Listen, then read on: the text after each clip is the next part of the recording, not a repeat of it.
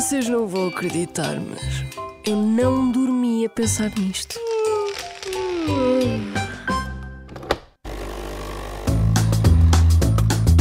Se eu lhe disser que ti, chá, é uma sigla, o que é que acha que significa? Ti? Como assim, ti? Não faço ideia, nem sabia que era uma sigla. Eu achava que era tipo coffee.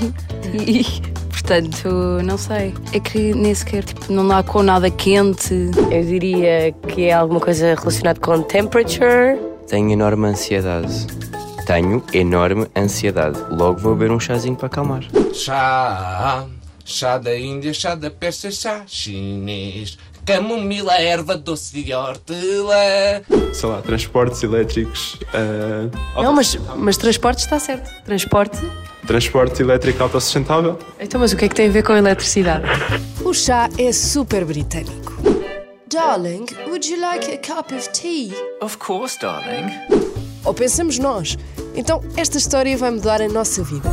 Porquê? Porque ti vem de tu em chinês, significava vegetal amargo e era usado como referência para uma variedade de plantas na China antiga. Ganhou depois a referência popular de chá.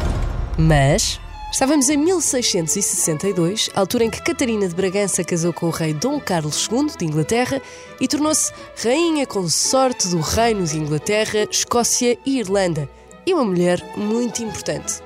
Nesse ano, 1662, Dona Catarina viajou para Londres e, na sua mala, para além de uma carteira, chaves de casa, batom do oceano, escolas caso fizesse frio, creme de mãos, talões de supermercado e as 7.857 coisas que uma mulher leva na mala, decidiu levar também folhas de chá. Diz a lenda que as caixas de chá transportadas pela rainha foram marcadas como transporte de ervas aromáticas, tea, que em inglês, como sabemos, significa chá.